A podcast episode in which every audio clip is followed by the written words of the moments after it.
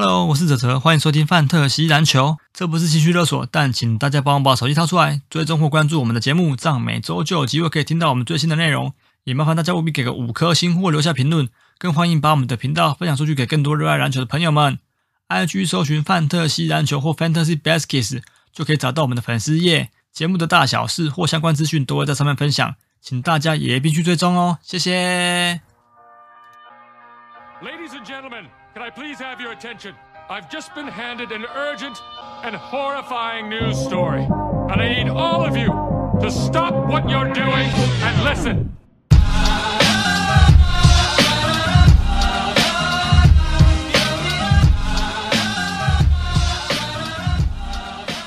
好大家好，这里是范特西篮球 Fancy Baskets，欢迎收听陈博台篮。我们频道都会在 NBA Fantasy Game 以外，另外录制分享台篮、亚篮或欧篮消息。不过呢，我还是会以这个台湾篮球为主，进行提供各位不同的讯息还有观点。欢迎陈博台篮微博，不听陈博你就篮博到，我是北屯卡米斯基丹贝。今天已经是睽违两周吧。哦，睽违两周吧，又重回到了台湾篮球的节目啊，然后这两周也发生了好多事情啊，哈，诶，只能说这个确诊之后啊，让我整个身体的状况真的不是很好哈，我一直到现在确诊完，大概到今天应该已经是两周多了哈，半个月啊，到目前为止大概就是有一些后遗症，然后比如说口咳嗽的时候哈，就是会诶很很这个。呃，莫名其妙的就会想咳嗽哈，那鼻水是一直流不停啊，好，那味觉跟嗅觉上啊，就是常常看到有人分享说，诶，味觉跟嗅觉上好像也会有一些问题哈。那我现在呃，目前来讲的话，就是感觉味觉是有回来，不过，嗯，前一阵子买了麦根沙士在喝哦，有点喝不大出来，沙士到底是甜的还是咸的？哦，这是事实哦，这是真的。就是那个沙士的味道跟我想象中的不大一样了，就跟我以前我们以前在喝那个黑松啊，好或者是麦根的时候，我就想说，哎，奇怪，我上一次买麦根怎么跟这一次买麦根喝起来感觉差蛮多的？好，那我喝可乐的时候也会觉得怪怪的，好，现在为止还是有一点，但是。嗯，目前来讲的话，呃，这个味觉还是有逐渐在恢复正常了哈，并不是说所有的东西喝起来都这样怪怪的哈。不过我确实是坦白讲，喝一些甜甜的东西哈，就是真的会比较喝不出那个味道，而且会觉得那味道是怪怪的。比如说像米浆好了哈，米浆我也是很喜欢喝米浆的人，但是喝起来就会觉得，哎，那味道好像跟我过去喝的不大，没啥相像嘞哈。啊，这个没办法啦，真的只能说确诊之后，真的太多正在修复修补哈。而且我确诊的时候，呃，还真切的体验到了一件事情哈，就是所谓的免疫力下降。各位，我真的觉得免疫力下降是最可怕的事情哈。我我记得我确诊的时候哈，我我本身就是一个嘴巴容易破的人，好，但是呃，我确诊的时候，我发现我的嘴巴就莫名其妙破掉啊。那一阵子我根本不能吃什么油炸的东西嘛，所以我的嘴巴就莫名其妙破了两三个洞。哦，那。呃，该破的都破了，不该破的也都破了啊！就不要问哪里不该破的地方也破了，他妈的，反正就是不舒服就对了啦，哈，不舒服就对了。好，那呃，而且那时候之前节目也有讲嘛，就是吞咽的时候都有极大的困难，好，就是我强迫自己呃把那个口水吞下去，就是整个来讲是蛮严重的，好，诶，所以台南呢才就这样子一直延宕、延宕、延宕、延宕到今天，好，终于可以正式的。又回归到我的录音台上面来录制台篮的节目了哈。当然，刚好这两周恰好也发生蛮多的消息哈，就是呃，这个包含之前好像在我们在谈 F 那个 Fantasy Game 的时候有提到，好，就是说立陶宛国家队要来台湾打这个友谊赛，好，就是要跟拉脱维亚呀法国队哈。那目前已已经是确定了这个消息哈，那这个待会我也会来谈哈。那再来最大的消息，当然就是林书豪的加入啦。好，林书豪的加入是呃，这个这场比赛，我们其实，在分析 Game 的时候，我们也有稍微简单提一下哈。那目前林书豪出赛两场，好，成绩是一胜一败。哈，那这个礼拜呃，这一次的台篮，我想就是赛事回顾比较少，几乎可能不做哦。最主要是要来谈一些呃，也是一样主题式的哈，比较偏向主题式的哈。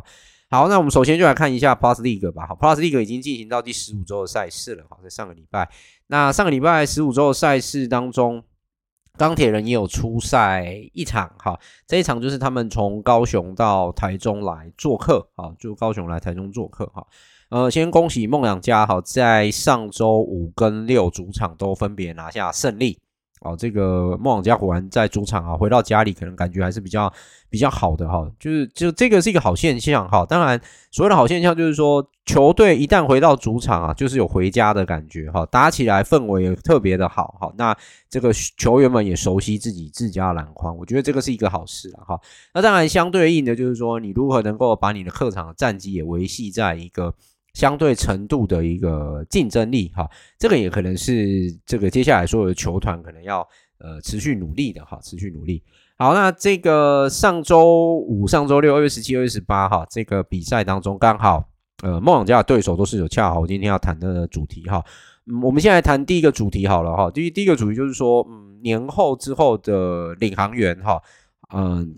好像有一点失速，但是又没有。好，好像有一点失速，但是又没有哈。诶，目前领航员在年后哈，以目前来看的话哈，他只有克掉工程师，好，就是都只有赢了工程师哈。那但是还有一个重点就是说，他们因为年后要对富邦勇士的比赛是比较多的，那历年来他们这三季以来打富邦勇士，就像遇到天敌一样。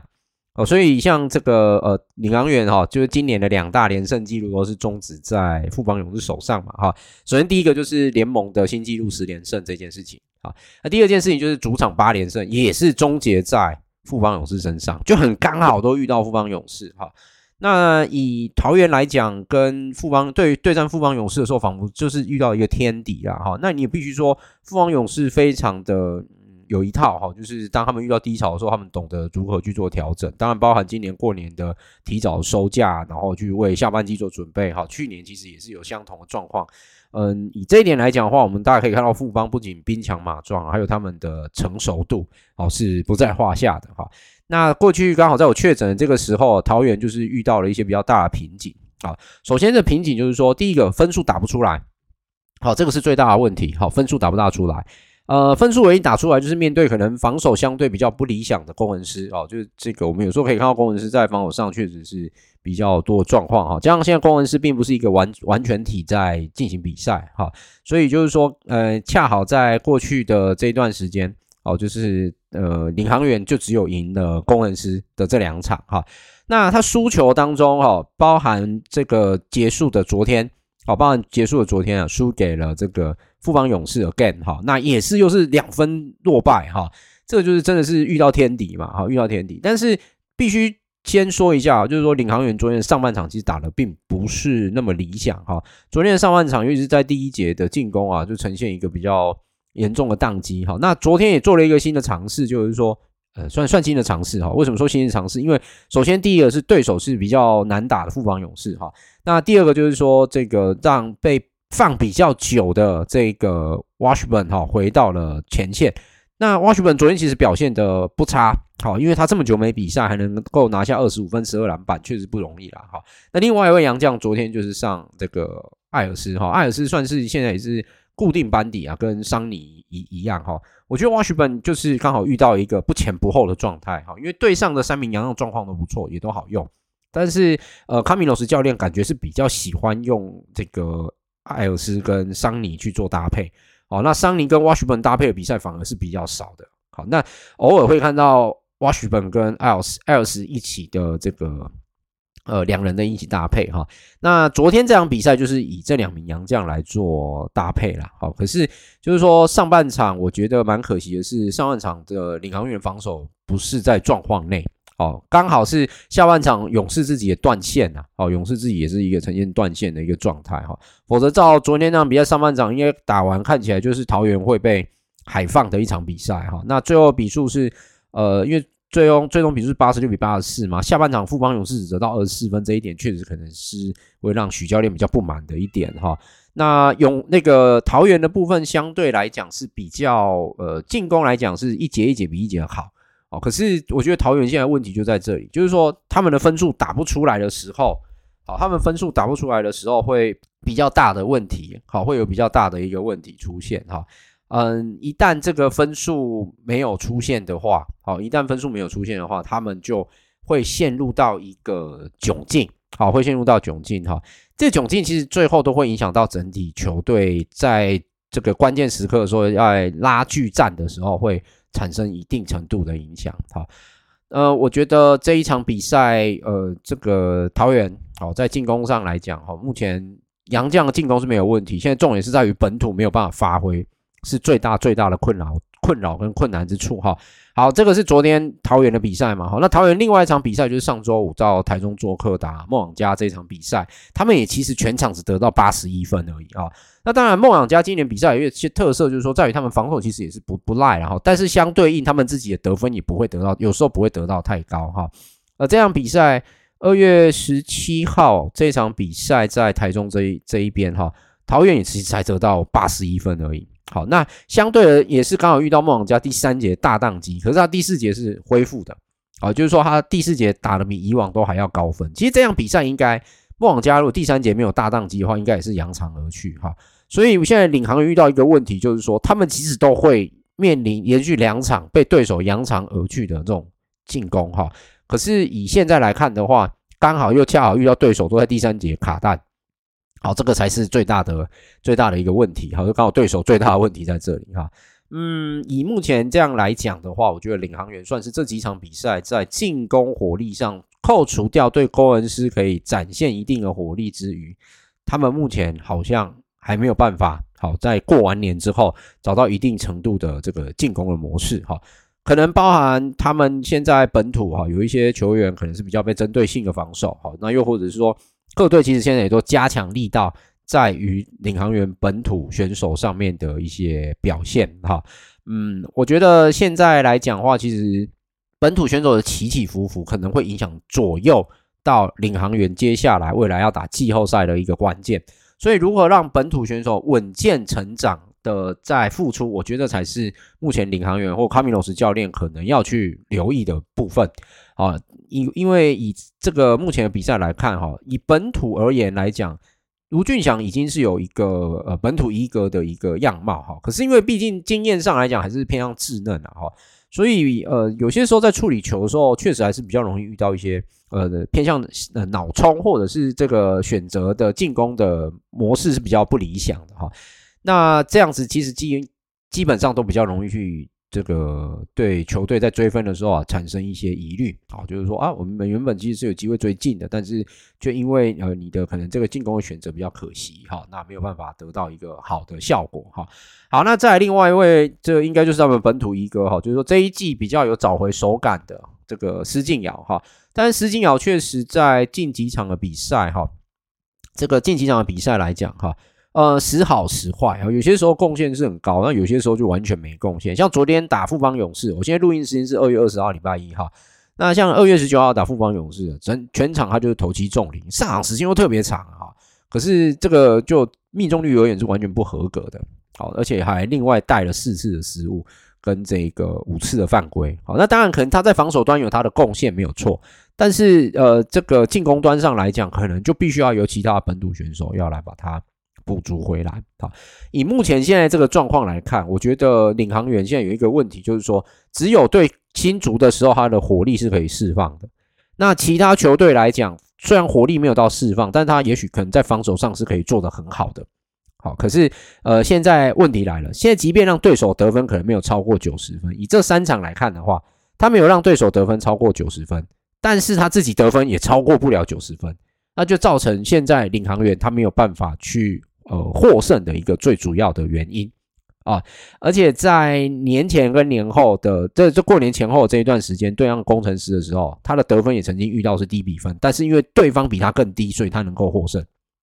好，可是呃，现在的状况是对方的比分跟他一样低，但他自己也没有办法突破，所以导致他们没有办法找出那个突破口，然后让自己是没有办法呃获胜的哈。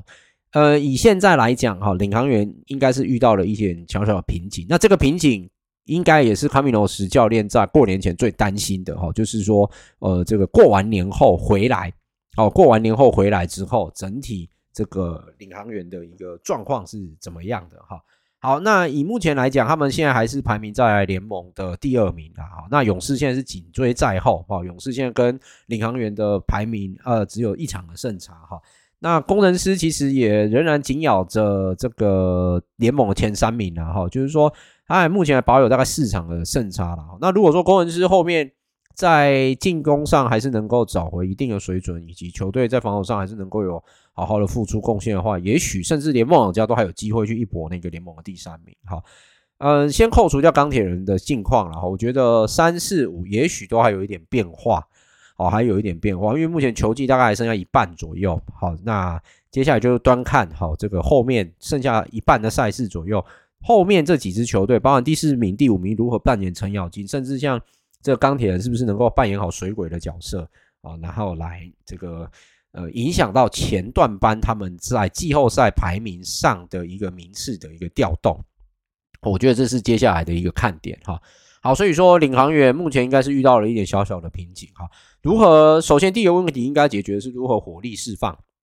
好，那同时在自己的防守上仍然保持现有的样态，但是火力的释放可能是现在卡米诺斯教练好在战术上的运用啊，球员上的使用啊，这个应该是他现在正在逐渐呃正在烦恼，不是逐渐烦恼，应该得烦恼，尤其是必须要在季后赛之前哈找回一定的感觉，好，找回一定的感觉，好。呃，二月二十五号他们会回到主场，好，回回到桃园的主场。那二五二六连续的两场比赛，在二月底之前都有两场主场比赛。那二十六号又要再遇到富邦勇士，哈，那二十五号又是遇到新北国王，就是这两场比赛其实不好打。好，那前面一场前面的比赛当中，对他们而言，其实也都呃比较，我我个人是觉得打梦想家那一场没有拿下来是稍微可惜一点，并不是说梦想家。打得不好，而是桃园自己在最后一节他没有好好把握住啊，他没有把握第三节那个优势一路带进第四节，因为第四节那一场他的三分球命中率太低了哈，而且又执意在三分球上追分，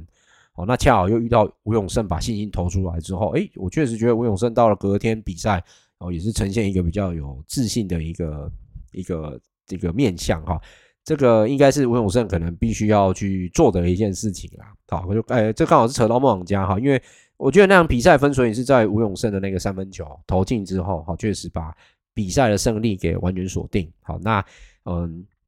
这个领航员才跟这个比赛啊，算是渐行渐远了，就走的比较走的比较远一点。好，那一场第四节的那个吴永胜三分哈，吴永胜其实在这场比赛得了十七分，好，那也得也表现的算是蛮好的，哈，表现的蛮好的。我觉得吴永胜应该本来就有那个实力啊，好，那到底他要把自己定位在一，哎，对不起，应该说教练团要把他定位在一号还是二号？我觉得是接下来赖柏文教练要去衡量的哈。以目前二月十七、二月十八连两场初赛哦，他这两场都表现的蛮好，命中率算蛮高的哈。嗯，这个他表现出来就是一个射手的一个样貌哈，那并不在于说他打控球的一个一个样貌哈。虽然他这两场比赛助攻平均下来也大概有二点五次哈，就是说他还是可以身兼控了。可是以现在来看的话，因为他这一季其实两分球命中率跟三分球命中率都不是很理想，我就比起之前来讲，一定是比较不理想。我想大家应该对他过往表现跟今年表现确实有一定的落差哈。那如何让自己现在他首要之务应该是先投提升自己的投篮命中率，把自己的自信心先重塑一次，好，再重塑一次。那找回来之后，接下来好，接下来对于梦想家是不是要冲击季后赛？而言，我觉得仍然是有一个正向的帮助啦，哦，这是应该他要试着去做的哈。好，那这个其他的部分哈，其他选手的部分，我大概就先暂时不多做赘述了哈。因为今天要讨论的主题，第一个主题就是说，诶，桃园是不是遭到破解了哈？就是说他们的在比赛的过程中是否遭到破解哈？好，那这个过去来看的话，哈，我想桃园应该自己也知道问题在哪里。好，那我们接下来就是看卡米诺斯教练如何去突破这个这个突破点，他们的症结点在哪边？哈，嗯，我相信领航员应该可以做到，因为他们现在不是那么惧怕勇士，只是说在跟勇士打拉锯战的过程当中，他要如何去把这个两分的差距跨过去，可能是他要做的。好，以这两场比赛，他们输都是只有输那个两分，哈。就可以看得出来，这两队在打的时候，那个竞争应该是蛮蛮够的哈。虽然得分不高，好，可是竞争力是十足的。好，那我觉得二月二十五号这这一周的这个周末的赛事哈，应该最后桃园应该是会登陆桑尼啊。那另外一位应该是可能就是 Ellis 了，应该是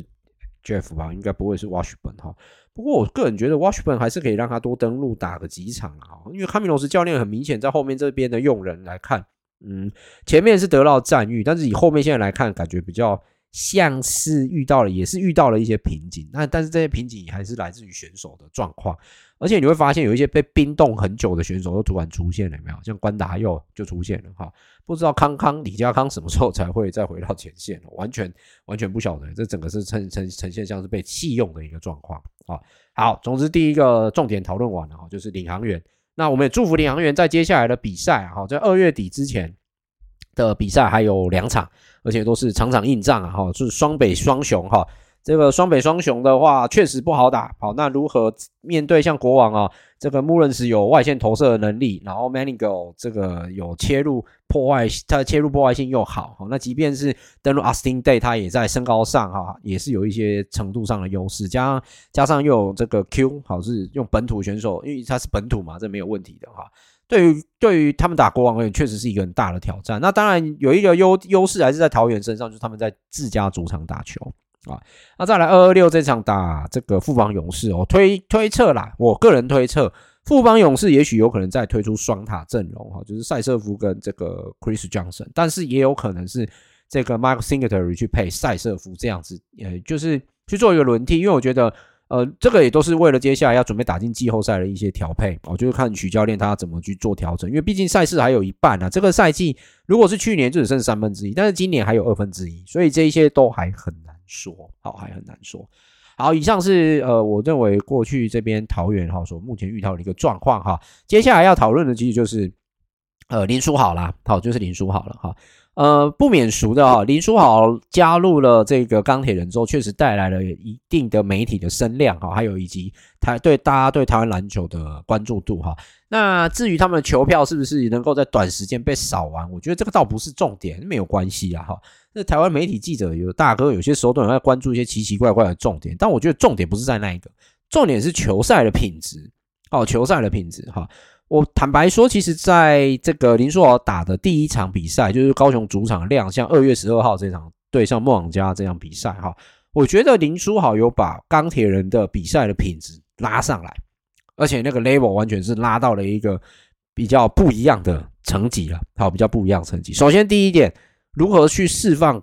克拉索夫？我觉得这一点就是他做的最好的一件事情。啊，这场克拉索夫真的是哇，真的是舒服。你你用一个旁观者的角色去看这样子的一个欧洲常人打球，这个才是我们所认知的欧洲常人。好，他在中距离的投射，又或者是挡拆 pick and roll，然后下滑之后的一些跟进，然后这个打底线，我觉得他比起之前在跟陈佑维搭配的时候来的。呃，好好好使用多了，也就是说，他都可以拿到很顺利的拿到球，然后去进行这个背框或面框的单打。那让克拉索夫发挥他的最大值，哈，所谓最大值就是说，包含他的那个身材跟身高，还有他的身身体的厚那个厚度，哈。虽然他有时候在低位单打的时候，感觉比较奶溜奶溜的，打给你也挺有得意啊，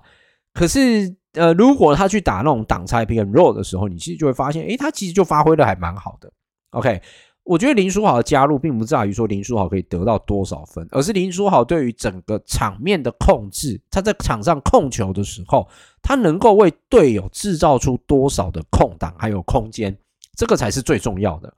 那以第一场来看的话，林书豪确实为钢铁人带来蛮多的一些空间。好，空间感其实是有做出来。这场比赛，这个应该是钢铁人这一季里面目前来讲传导次数啊，应该说是助攻次数最多的一场，二十八次嘛。啊，他一个人就包办了十三个助攻，第一场比赛就平了联盟纪录嘛。陈佑伟虽然从板凳出发，可是陈佑伟从板凳出发，其实降低了他很多的压力，就是场上组织进攻的压力。好，那他反而可以借由林书豪的引领引导之下，哦，其实相对的。像陈佑伟，如果还在场上，林书豪不在场上的时候，他其实也会可以去分担掉林书豪的一些这个上场的时间。好，就以这场我比赛看到跟之后日后的比赛，对于林书豪还有陈佑伟的搭配使用上，我觉得确实是有这个迹象出现。好，那再来就是说王律翔他在外线的一个投射，好，也在林书豪这个加入之后，我们在这场比赛当中，你可以看到，哎，常常王律翔的空档确实是。不要说大的不可思议啦，哈，就是说他的位置刚刚好，就是一个很明显的空档。也就是说，当这个防守墙边全部都集中在呃这个进攻落边这边的同时，哈，那他有一个空档出现的时候，就变成了对手的防守弱边了，好，那就使得王律翔他在外线的把握度上就会相对提升。好，那王律翔也必须要去把握这样的一个机会啊，哈，因为不止王律翔啊，像郑如也是一样嘛。好，那吕正如因为是老将了哦，那大家其实对于他的防守也算是比较严谨哈。而且你其实吕正如打到直篮之后，就是从 SBL 离开之后来到 Plus League 之后，你会发现，其实大家都知道他在外线的能力就是毋庸置疑。可是相对应的，就是说大家都会去守他的外线，然后变成你必须要去做。逼得吕正儒去做他不擅长或者是他比较不舒服的一个进攻的手段，比如说切入，比如说内控球这一些事情。哦，那至少在林书豪来之后，吕正儒可以先放下这一些不是属于他的担子的重担。好，那再来就是说，对于整个球队来讲，哈，比如说像张杰伟啊、陈佑伟。啊，那能够跟林书豪学到多少在场上的解读，还有组织进攻，还有一些打法，我觉得这个才是最重要的。好，就是说林书豪带来的价值，给钢铁人的价值是在这里。哈，嗯，我觉得这呼应之前球场第一排他们都讲了，林书豪如果加入新美国王没有意思，但他加入那个高雄钢铁人，给其他选手带来的冲击跟进步，那个其实才是我们希望能够看到林书豪加入 Plus League 的一个最大的一个。呃，用心的着力点，还有我们对于他的可能的期许是如此哈，因为林书豪毕竟已经有一点年纪了啦，今年也都三十、三十五了，好，再打也就是三四年、四五年左右，好，可是在这个过程当中，他能够把他球员生涯当中的一些精华、精髓如何传递给这些年轻一辈的球员，我觉得这才是我们可能要呃留意的地方，或者是这个观察的地方啦。OK，好，那。这场比赛来看，呃，九十五比八十击败了梦王家，哈，这个是这场比赛毋庸置疑，哈，打得不错，哈，就是整个攻钢铁人进攻啊、防守都确实发挥得蛮好的，哈，嗯，梦王家这场比赛，如果大家有看的话，你大家可以发现 Point 的状况其实并不是特别理想，哦，那 Gilback 既然最后也是要打到整个就是六犯毕业离场，他其实才打不到三十分钟就六犯了，平均这个这等于就平均五五分钟就要一犯，啊，平均五分钟就一犯。这这场比赛确实是有一个这个问题存在哈。那当然，上个礼拜钢铁人做客台中的时候，也确实哈有针对到了林书豪哦，他们在比赛当中的时，就是林书豪的比赛啊，确实有加强了一些防守力道啊，那也是让林书豪在进攻上呃比较不舒服啊，或者是组织上是不舒服的。这场比赛林书豪的命中率更低啊，可是。他的助攻仍然也是传出了五次的助攻，但这一场比赛整整比全团队助攻比上一场的二十八次是少了十次了，啊，确实是少了十次。好，那林书豪，可是这样林书豪在在篮板上的贡献哦，确实是也蛮多。这样他拿到 double double，后，其实是得分跟篮板上双哈。可是他是控球啊，各位啊，这是控球啊。这场比赛克拉索夫还是表现得很好，二十六分十一个篮板啊。那全部的出手也都是在禁区里面的出手。那搭配另外一个洋将是悟空哈，目前还没有看到铁米跟林书豪搭配啊，因为悟空可能之前跟林书豪有过短暂的一一段一段情，不是情，对不起，一段缘。好，那我觉得接下来应该是可以尝试让铁米登陆，然后配克拉索夫，再配林书豪。哦，那这个时候铁米就不用再去负分担，或者是一人带球，希望无穷的那种打法。倒是可以看一下林书豪对于这个铁米的运用，还有这个再搭配克拉索夫的话，也许球队的进攻可以被激出更大的这个效益来。我觉得这个是接下来我们可以留意的一个重点。好。好，那其他的部分，其他的选手可能还要再加强一下啦。好，就一些本土选手部分，可能还要再加油哈。嗯，但不管如何，这场比赛最后，嗯，梦想家是赢球的。好，梦想家是赢球，这个是没有问题的。好，那梦想家这场比赛赢球，我觉得也有一些有一个关键，可能就是说，像这个呃杨将的这个付出哈，比如说像卡拉曼在这场比赛也是表现的，你你你不能说他不好，他打法真的就是蛮。那个叫什么硬底子啊，打法动作都不是很漂亮，但是他就是愿意去干那个苦工，而且确实是能够把球给摆进的哈。这样比赛他的两分球命中率是蛮高的哈，那拿下二三分十一个篮板，好，那也传出了四次的助攻哈。我觉得欧洲型的球选手都是有一种特质，就是他不贪功。我觉得这是我最喜欢欧洲球员的一个重点啦，好，最喜欢欧洲球员的一个重点。啊。好，那再来，其实就像 Gilbert，因为 Gilbert 本来就是身高，他在队上本来就是一个去搭配球队打法的人哈。嗯，这一场比赛 Gilbert 也打得不错，但是没有 double double 的演出哈。倒是这场比赛啊，守住了林书豪跟呃这个中枢大脑之后，这个。嗯，梦想家算是打了一场不错的这个球赛品质哈。呃，所谓不错球赛品质是在于说，连梦想家其他的本土选手都有点苏醒，好像李德威哦，这场比赛也拿下了十分。哦，那这个这个他的苏醒，我觉得也算是对球队有一定程度的帮助了哈。那再来就是其他从板凳端出发的一些选手，也对球队都有相对应的贡献，我觉得这一点是很好的啊。呃，再来就是林俊杰哈，林俊杰从板凳端出发。打了二十六分钟哦，得到十六分，拿下七次的助攻，也是非常 OK 哈。但是失误好像是稍微偏多一点哈，总共有四次的失误哈。这个是如果是说如果是说林俊杰去对位到林书豪打控的时候，我觉得这倒是可以，嗯，算是两个世代的对决啦。啊，两个世代对决。那以这两个世代对决来看，看能够及可以让这个林俊杰的经验值能够提升到多少哈。当然不止林俊杰啊，包含吴家俊也是。哦，那甚至是吴永胜以前在他训练营的小朋友哈，都是如此。所以说，呃，这个比赛啊，我觉得林书豪回到台湾来，其实还有他的一些呃特殊之处，就在于一些经验的传承，还有这个延续吧。然后还有延续。好，这场比赛梦想家一百零二比九十一，梦想家的进攻火力算是有正常释放跟输出了。好，那。呃，钢铁人的话，大概还是说维系在他们应该的得分水准，但是他们的防守仍然还是一大的问题哈。他们让对手得分都太高了哦，钢铁人让对手得分太高，你如何能够让对手得分先压在九十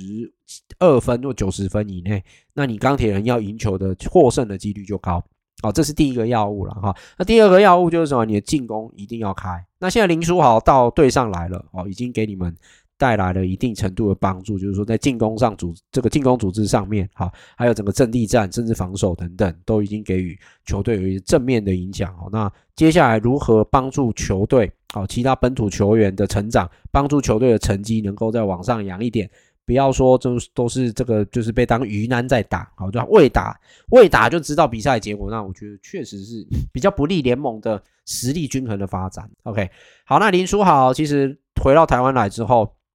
呃，其实对岸的媒体啊，或又或者是一些球霸的网页，他们其实也都还蛮关注林书豪的哈。那在台湾，台湾人也很有趣，那媒体也都会去找一些他们那些球霸网页所写的一些媒体，呃，就是一些报道哈。嗯，比如说哈，他们说年这个林书豪出估年薪应该只有五十万美金，这个当然是不能跟他在 CBA 相比拟啦，因为大概只有六分之一左右哈。好，可是再来就是说，嗯。对岸的球迷他们所看到的点就是说，诶，台湾在职业球场上的一个经营的模式，让他们颇为惊艳。好，那其中一点，我觉得那个那个收球霸的人他有提到一点，就是说明明球衣这种东西，哈，球衣这个东西在台湾的球队的变化就很多，为什么 CBA 做不到？其实不是 CBA 做不到的问题啊，那那个是 CBA 因为就签大约给李宁，啊，全部都由李宁去包办的，那。问题点就在哪里？应该就很明显哈。呃，我觉得 CBA 现在那个经营模式哦，我没有特别去深究。但是如果就那个球衣的那种，我们就单讲球衣或者经营模式签约的话来讲，很像 SBL 初期包给 Nike 是一样的。SBL 前几季的时候之所以会好看，哦，这当然第一个就是说，直篮过后哈。在经过五年的封管之后，又有一个类似半职业联赛的出现。那第二个就是说，呃，那时候 Nike 的投资跟 Nike 的赞助，还有一些，就应该说 Nike 的跟 Nike 的签约这一点来讲，我觉得是整体来说是做得很好。包括六当时的七支球队的球衣都是统一由 Nike 来处理哦，当时没有什么主题周的问题嘛，因为我们毕竟还是属于比较杯赛制的哈。可是初期你还没有直篮之前，我其实觉得 SBL 那时候跟 Nike 的签约那时候确实是不错的。好，确实不错。那现在 CBA，我我我觉得那个问题点就在这里，因为他们的球衣就是被迫跟李宁签约，连选手的球鞋都是一样的。那相对他的那个市场自由机制似乎就没有那么样的自由。哦，所以其实 CBA 要改变很容易啦。如何不要跟李宁签那个约，让各个球团自己去决定，他要跟特步、李宁，甚至是耐克。或者是他牌，或者是现在林书豪穿的那个特步，现在林书豪在台湾也是穿特步，也是蛮有趣的哈。也就是特步啊，或者是贵人鸟等等，匹克我不管，就这一些安踏，你可以自己让他们去谈嘛。一旦这一些运动品牌它有竞争的话，那他们自然而然其实就可以做到跟台湾一样的事情。好，那你当然就更不用讲其他的赞助商或者是球场的氛围。中国其实在做这种学习的东西，他们永远都不缺。好，但是缺的其实就是，我觉得第一个可能是动力吧，第二个就是说，呃，他们是用什么心态去经营 CBA 的？我觉得他们现在 CBA 可能也遇到一些瓶颈，因为台湾现在职篮算是一个比较新形态的发展嘛，新的发展。那刚好我觉得有一个重点是，中华职棒这十年过去十年的经营，我个人认为也是有一些启发啦。好，个人认为是有启发。就单讲一件事情就好，就单讲啦啦队。好，你看啦啦队现在目前直篮十二支球队全部都有啦啦队，连那个 S B 和彰化伯利利都有自己的啦啦队。哦，所以那个也是请的啦。啊，但是。就单啦啦队来讲，以前中华职棒你要看啦啦队，那很难呢、以前中华职棒啦啦队的队伍，在十几年前我在看职棒的时候，大概就是统一，偶尔会有，哦，就是会有那个比较接近打工性质的。哦，那真的你是必须要去感谢，就是说中华职棒过去这十几年来，包含拉米狗他们如何用小市场经营的球队方式，带给台湾人知道说，哦，原来职业运动可以这样经营。然后接下来各种主题周下去做这个。这个使用，我觉得在中华职棒来讲，过去这十年算是把养分养得不错。那职篮的成立之后，好像富邦的蔡蔡老板他有他的想法，哦，那就在 ABL 去做实践嘛。第一个主客场，第二个全职业化，第三个飞来飞去，哦，就完全是职业化的那种。他可能对于那种职业篮球的想象，哈，现在当然不用飞来飞去，现在可能高铁高铁坐来坐去而已，对不对？好，那我我觉得这个东西，你看台湾市场虽然没有到很大，但是以目前现况来讲。我觉得以 Plus League 而言，虽然多了林书豪是正面加分效果，可是现在即便我们看之前没有林书豪的时候，其实 Plus League 的人气其实是足够的，也就是说它的话题性是够的。好，那你要如何延续这个话题性下去，然后让联盟保有竞争力？我觉得就是现在联盟他们正在做的事情。OK，什么事情？其实就是呃，陈建州他在上个周末跟 B League 的联盟的执行长见了面哦，终于啊，在疫后终于见到面了哈。未来是不是会谈什么样的合作？我不晓得。好，但是之前那个那个古燕伟，好，就是小古，他也有在脸书发发文，就是提到，就是说现在各国篮球跨国篮球联赛已经是一个常态了，哈。因为他其实上次有提到那个荷兰跟比利时这个联赛，好，这个我我想这个联赛应该很少人会去注意到。好，首先因为这两个并不是欧洲篮球强国，好，那第二个这两个国家他们自己本身的这个喜欢的职业运动应该还是足球。好那呃，这两个联这个国这两个国家联赛哈，也是在这两两三年疫情之下，好去诞生的一个新形态的地区型的联赛。而这一种新形态的这种地区型的联赛哈，其实在欧洲非常非常的多。好，在欧洲最近这几年非常的多哈，包括爱沙尼亚跟拉脱维亚也有成立一个新的区域型的联赛。好，那现在北欧也有成立一个叫做 European North Basketball 呃 Basketball League 啊，这二零二一到二零二二是第一个赛季哈。那在这一个联赛的球队有捷克、波兰啊，有捷克、波兰这些球队哈，那还有爱沙尼亚、拉脱维亚，然后立陶宛这些球队哈。那过去原本我看的时候，应该是还有白俄罗斯啦哈，还有俄罗斯。那二零二二到二零二三赛季的话，目前来看是只有呃这个波兰、爱沙尼亚、拉脱维亚，然后那个诶，更正，波兰、爱沙尼亚，然后有科索沃、乌克兰，哇，好，他们有两组啦，好，还有加入以色列哦，还有以色列啊，对不起，有拉脱维亚，好，然后捷克，那另外最最意外就是加入了以色列这一支球队。好，就是说，其实这种区域型的联赛真的是越来越多了，好，越来越多。那这个在北欧，呃，在欧洲大陆来讲，像我刚刚讲这个 ENBAL，这个是新的。那再来就是那个呃，比利时跟荷兰所成立的这个新形态的联赛。哦，那他们也才才刚，哦，他们也才刚组织打了这个，我记得才刚打了第一个第一个赛季跟第二个赛季而已，哈，呃，我记得目前是第二个赛季，因为它目前来讲还算是一个很新的联赛，那小小的，那目前有十支球队，哦，那两，我记得是十支吧，哈，两边的这个加入都有，哈，我来，我待会查一下，哈，check 一下，因为我前一阵子才去又发了他们的一些资讯。好，那他们这个联盟现在叫做 BNXT League，好，BNXT League，好，那呃，这个这个新形态的联盟，哈，新形态联盟就证明了一件事情，就是说在疫情过后，好，疫情过后，对于世界的篮坛、区域的篮坛，其实都一直在做一个很大的改变。好，就是说这个改变，呃，其实就代表说，呃，邻近的国家之间的篮球交流是越来越多的，好，越来越多的哈。好，这个 B N B N X T League 好，它的第一个赛赛季也是二零二一到二零二二的赛季哈。那今年也是第二个赛季，二零二二到二零二三，目前的第三呃第二个赛季，对不起哈。那目前对全全部的联盟总共是有十支的球队啊，十支球队。那我记得两边都各占一，应该是各占一半了，好，各占一半。但是呃，这个我看一下哦，没有，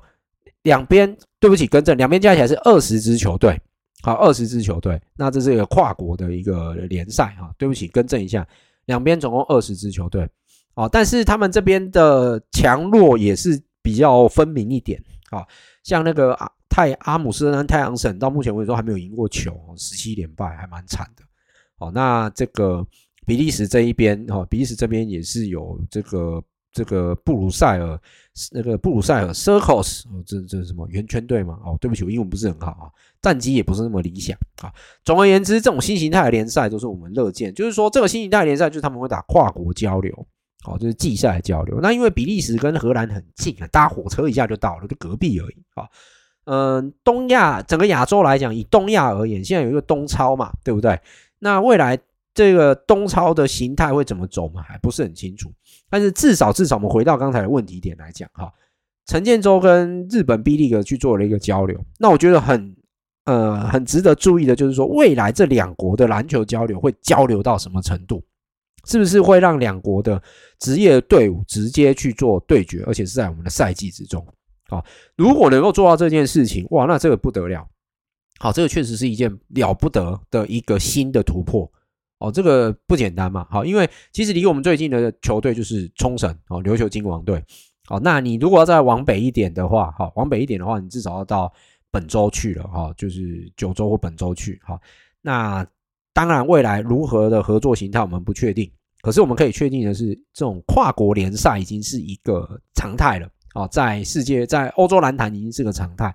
那在这个亚洲来讲的话，可能还是有一些执行上的困难。哦，不过其实亚洲也目前正在努力做这件事情啊。怎么说？因为其实像那个西亚嘛，像现在西亚也有一个西亚篮球联赛嘛。好，那这个西亚的篮球联赛其实也是一个新的，叫做 West Asia Super League。哈，那算是要跟东超做一个这个这个什么？两边的不一样的联赛吗？我也不确不是很清楚哈。但是我们至少可以肯定，好，现在只要有新形态的联赛出现，就代表着篮球它现在已经是越来越无国界了。我觉得这个才是一个重点哈。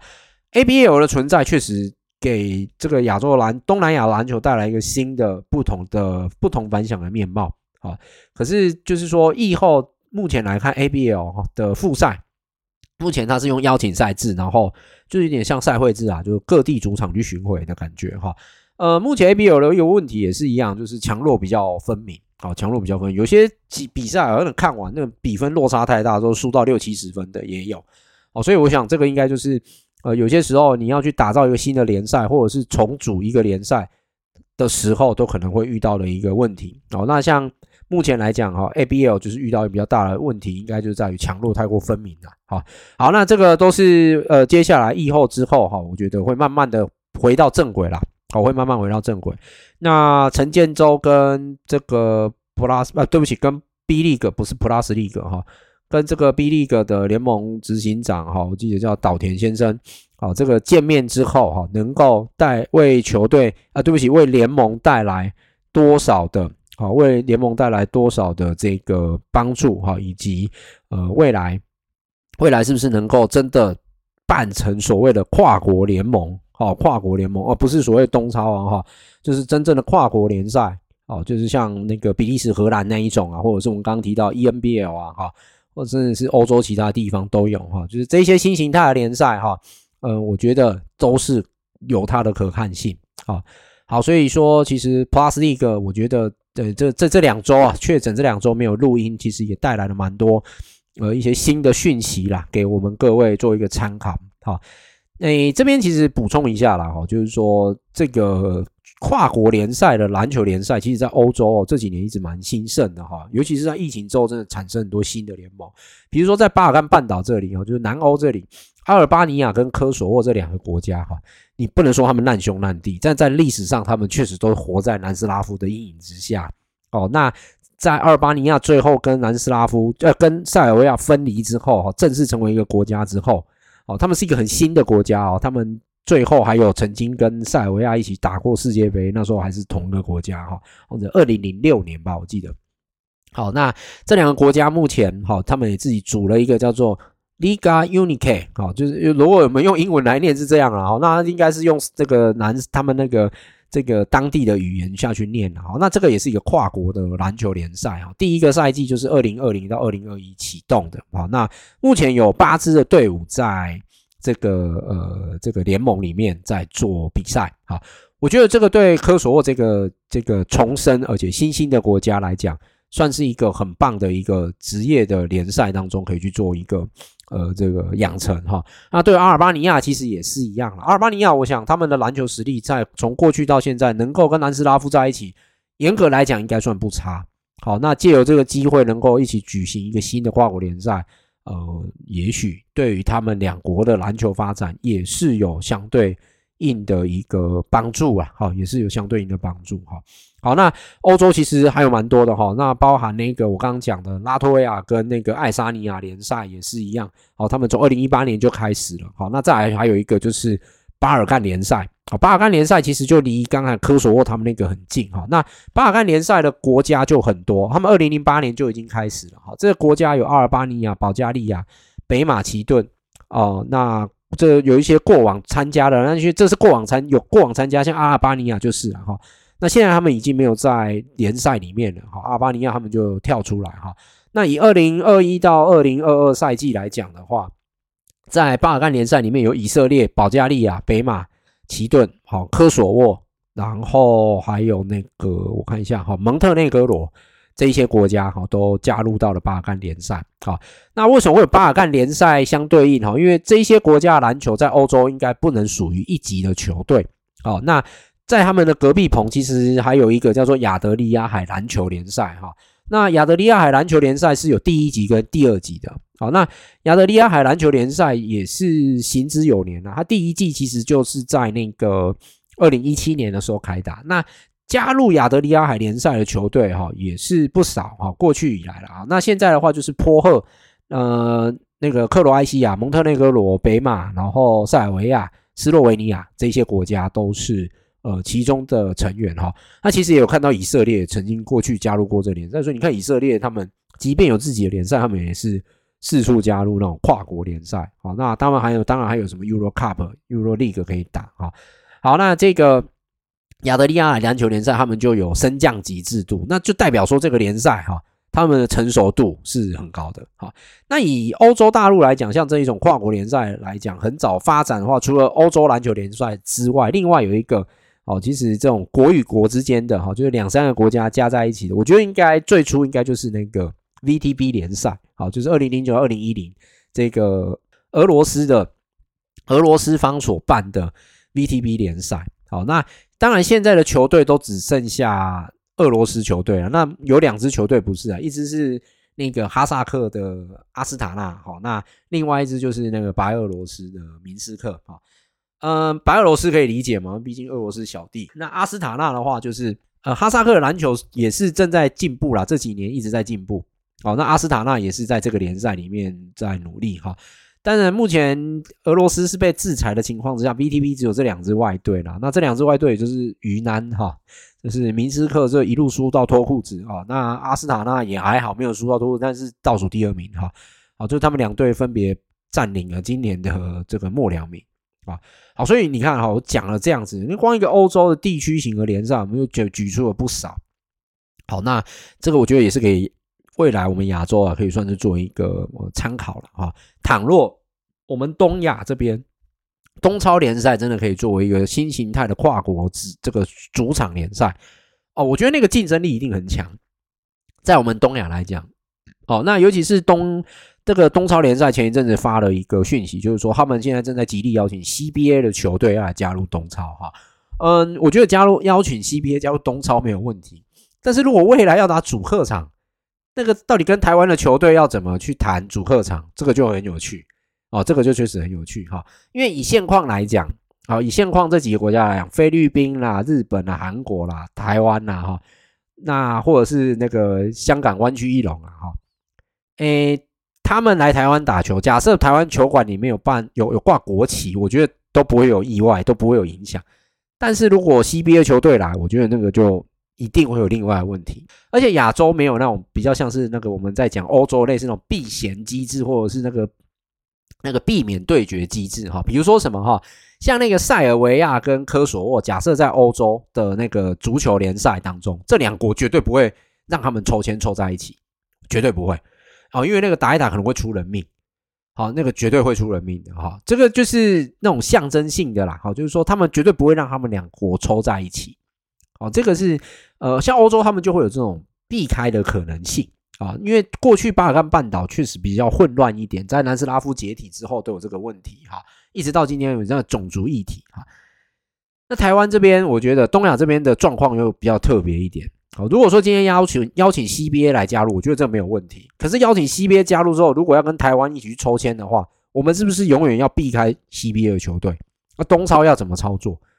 哦，所以我觉得后续还有可能很多不得不跟政治牵扯到关系的。我觉得它本来就可以简单化，可是我个人认为你不能去影响到我国的运动员，还有我国的这个主场比赛的权利。哦，那。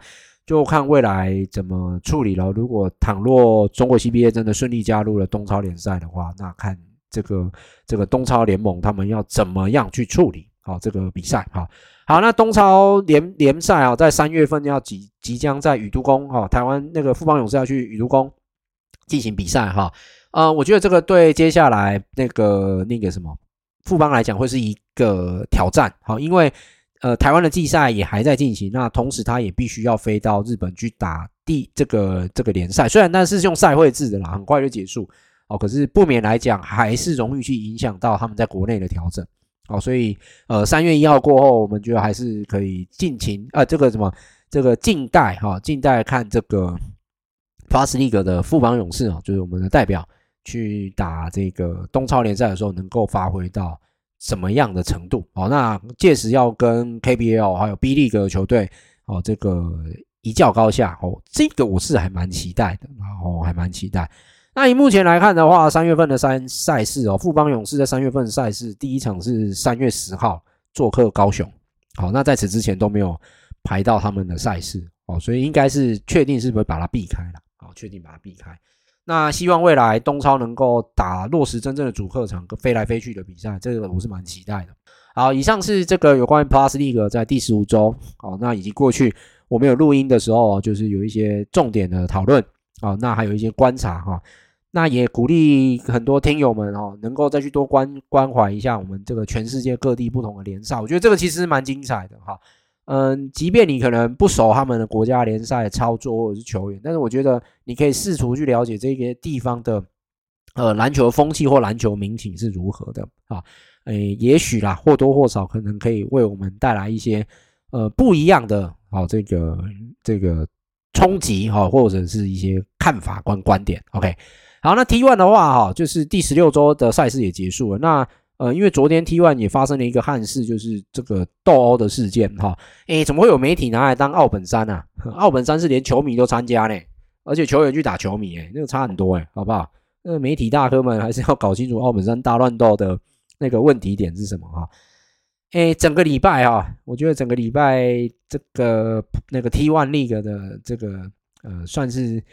关注度都不对了，好，关注度都不对哈，因为。斗殴这个东西一定会吸引到很多关注度哈，但是大家都没有去注意到全家海神少了库萨斯之后，对于全家的，对不起，对高雄海神的影响力有多大哈？那大家也忽略掉了这个年后过后，你有没有发现桃园云豹的选手比较会打球了哈？那今天惩处已经出来了，好，今天惩处已经出来了。那我觉得今天这个惩处出来哈，很多人也不能理解，也不能谅解啊，就是说怎么会有云豹被禁赛的球员有这么多？而且都是进到三场哈，那我觉得现在对云豹来讲，呃，最严重的影响是在他们最稳定的射手卢杰敏也会被进到三场。哦，那相对稳定的罗振峰也会被记到三场啊。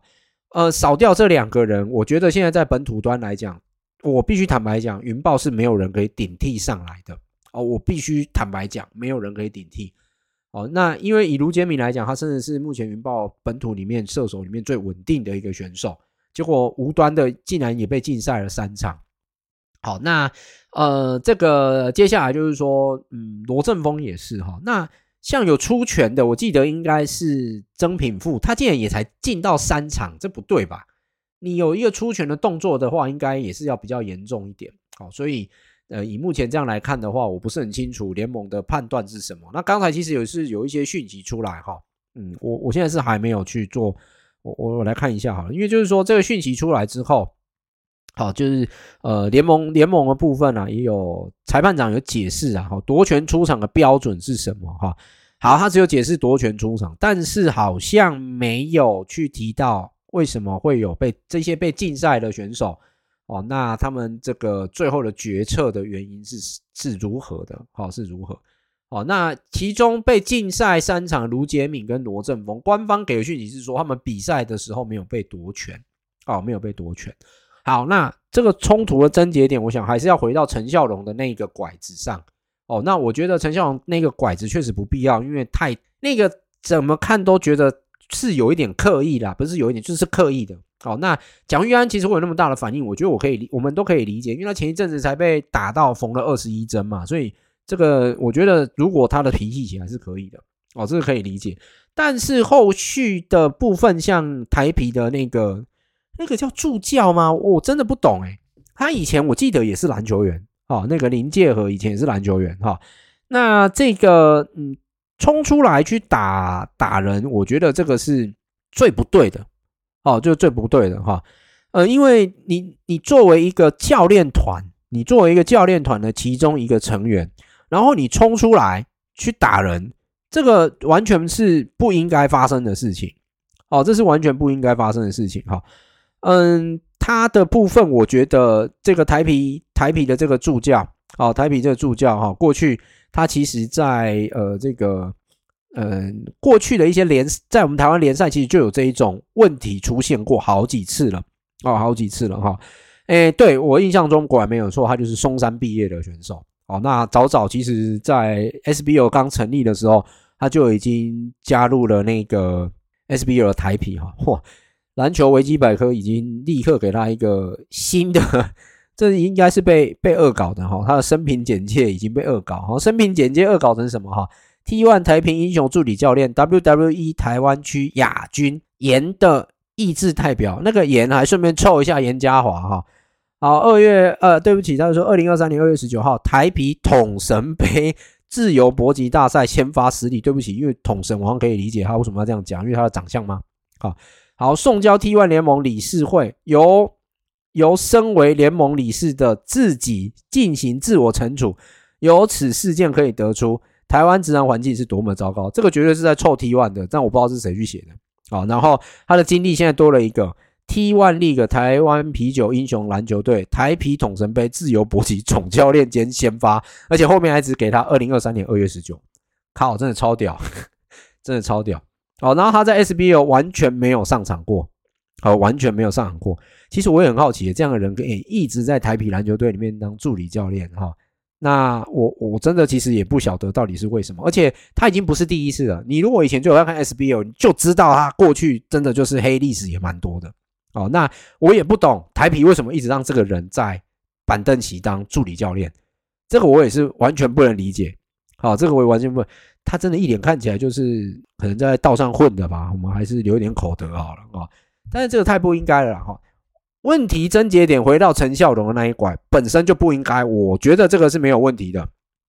但是后续临界河的这个问题，这更不应该。尤其是你在篮球场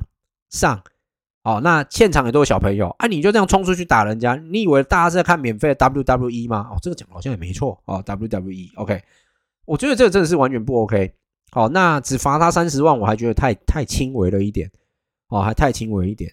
他才罚三十万，禁赛三十场。哎，这个如果要严重一点，我觉得要禁到六十场，甚至终身禁赛都可以。因为这个人已经本来在 SBO 再到 T1 都一直不断的重复发生这一种有攻击性的行为，那你把他留在球队要干什么？OK，好，所以我觉得 T1 的问题其实啊，这个也是蛮不应该的啦。好，那当然陈孝龙的行为也确实这个要要要被检讨哦，就是你完全不应该去做那个拐子哦，那个就是一个很不好的示范了，哈，很不好示范。诶，这个周末哈，刚好两大联盟都有被提出来一个议题了哈。第一个就是说，Formosa Sexy 哦，Plus League Formosa Sexy 在林书豪罚球的时候，在诶魅惑林书豪哈，什么拍打屁股啊、露底裤啊、杀小的哈，干妈就是你们这一群王八蛋才会去你妈看人家露底裤啊！你们波歹波进去看人家露底裤干什么？对不对啊？那摄影机不要抓不就好了啊？OK，好了，我只是干掉一下而已啊。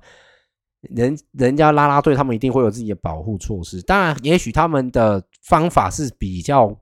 过激啊，但这个也被拿出来讨论，所以这就提到道德上的议题。好，这我就不多赘述，因为确实我国啦啦队跟别国不大一样了哈，在篮球场上啦啦队。OK，好，那同样的在隔壁棚的 T one 就发生了这个全武行哈，所以我就我就说啊，这个上个周末完全焦点都不见了，好，又再一次 again 的我。录了这个，我我录了这个什么台湾篮球，录了这么这么多集了哈。我们每次在提台篮的时候，是不是都有提到一个重点？T one 永远都把焦点放在不对的事情上面。你看 T one，其实在上个礼拜他们做了一件事情还不错，就是那个立陶宛拉脱维亚跟法国未来台湾打友谊赛部分，最后是由 T1 League 来决定要来承办，跟汉创行销一起。好，那也举行了重大的签约仪式。然后说他们还会走进校园做一个 T1 wish，这个就是一个很好的讯息嘛。那当联盟在做这一些事情的时候，结果你这一些选手他妈的到底在干什么？好，到底在做什么？这个是完全不能理解的。好，那尤其是台啤，其实从过去 SBL 一直到现在 T1，都是那一些人在弄。好，都是那一些人在。我觉得其实连 GM 都不用找哈校园，就不能去找一些其他的人回来吗？当然，哈校园本来就是篮球员，这我们可以理解。好，但是你看过往有多少比赛，我们常常提，都是被哈校园跟他的小伙伴们，或者是哈校园自己抢走了所有 T1 的版面，而且都是比较负面的版面。好，那嗯，我我我个人认为这个是完全不应该，好，完全不应该。好，那这个当然昨天他没有冲上去说他是痛风了哈。好了，你要开玩笑什么我都不管哈。可是。你们真的要去珍惜你们现在自己有的可以表演的舞台。隔壁棚的 Plus League，我觉得到现在目前为止，他们都仍然非常珍惜这个舞台，尤其是陈建州搭了这个舞台的时候，一直到现在，整体联盟来讲，哦，六支球队都珍惜着。T1 这一边，你们过去的利基点可能已经受到别人质疑了，我觉得真的没有关系，但是你们要做到不要被别人质疑。But 你现在自己看看，你们六支球队当中，哦，呃，包含像台啤做到这件事情，或者是你的，或者是像云豹像这些新人球员，哦，你无无缘无故去给人家打那个拐子，你到底是目的是在想什么？球员的教育这个已经不用再谈了，你们都已经是成人了，但是你们要认知到你现在是一个职业选手，哦，职业选手，OK，到我觉得冲突一定难免都会有，但是教练冲出来打人到底是什么鬼东西？其实前一阵前一阵子 NBA 也才发生大乱斗啦，我觉得大乱斗都是难免会有，但是我觉得往死里打哈，或者是你去出拳去打人就不对哈。呃，其实各位可能不晓得哈，因为其实今年赛季这个马来西亚也成立了新的职业联赛哈，他们叫做呃 Major Basketball League 哈，他们叫 MBL 哈，马来西亚篮球联赛哈。那呃马来西亚篮球联赛好像应该在上周还是最近哈，也发生了一个事情，就是。球员直接往裁判的脸上呼拳呼过去，直接打下去哈，因为他当下第一次是被吹违反运动道德，结果球员不爽，又再往他身上打过去。这个问题凸显一个问题是什么哈？这已经不是球员素养素质够不够的问题，是他对于篮球运动他自己自认他很懂，然后他比裁判还懂。裁判再鸟你也不能鸟到就是去殴打他，因为其实这个东西哈，严格来讲哈，就是过去中华职棒发生过嘛，法律也求嘛。好，那个冯胜贤讲的哈，不排除提告。好，可是你看，像我刚刚讲那个马来西亚篮球联赛那个事情，他那个动手直接冷不防就直接出拳往裁判身上打。好，那这个如果裁判要告你，确实是可以告你的哦。这个在台湾上，这个在台湾的法律上来讲，确实是可以，确实是构成伤害罪的。哦，其实，在别的国家应该也是一样啦。好，别的国家应该也是一样，会构成伤害罪。好，那台湾过去有没有打总教练打裁判？有啊，以前陈威成就挥过拳嘛，林志胜也曾经上来冲撞过啊。但是你各位，你知道那个都是已经将近是二十年前的事情了。哦，二十年前，陈威成是二十年前了，啊，林志胜大概十几年前了。哦，这些事情，然后那时候林志胜也被禁赛了好几场，哦，是冲撞裁判的事情。啊，今天这个是完全不一样，今天这个是。裁判已经在阻止了，然后你还把别人就是往死里打，好，那那个那个云豹的选手也出拳，也当然是不对。你要保护你的队友可以，但你也不应该出拳。你出拳还被记者拍到，那就是完全不应该。好，所以整个 T1 联盟在上个礼拜的重心，整个关键啊，就对不起，整个这个亮点全部通通都被吃掉了。那我又回到一个问题点，那你不就是又抹杀掉了这些选手？努力比赛，然后去打出一个好，打造一个好成绩给球迷接受嘛。然后你现在给我捅这些篓子出来，你们到底整个联盟还有这些球队这些选手到底在想什么？难怪林伟汉事后会发了一个文章，他发的也蛮狠的。他说：“乐色就该待在乐色桶里。”啊，虽然不知道他在讲谁啦，意有所指啦。好，意有所指。OK，好，那我不管这意有所指是在指谁，但是大家都在珍惜这一个环境，但是偏偏就是会有那几个老鼠屎。首先，我们要先大概这个也不是检讨谁的问题啦，但是我觉得台平应该先去考虑一下，GM 要不要直接辞职，换一个比较真的是可以经营球队的 GM 经理人。诶，那个同样都是篮球员在当 GM，你们可以看一下陈信安的样子吗